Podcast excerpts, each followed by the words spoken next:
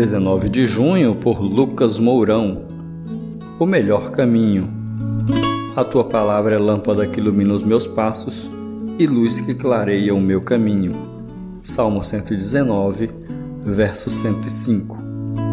Às vezes nós nos pegamos nos perguntando qual seria o melhor caminho para trilhar. Perguntamos isso em vários aspectos, seja no estudo, na escolha profissional, enfim, em várias áreas de nossa vida.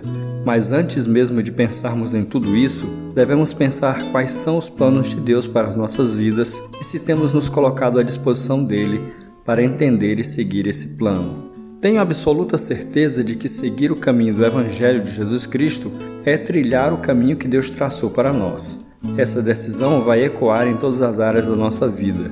A presença de Cristo será real em todos os momentos, em cada passo e a cada segundo. Para se manter nesse caminho é importante ter foco. Mantemos o foco quando mantemos a nossa vida de intimidade com Deus, no nosso relacionamento pessoal em oração, adoração, cultos e devocionais. Tudo que fazemos deve ser para a glória dele. É importante lembrar que o caminho do Evangelho é cheio de desafios e requer uma vigilância para evitar as quedas nos caminhos e tropeços que podem comprometer a evolução nessa caminhada.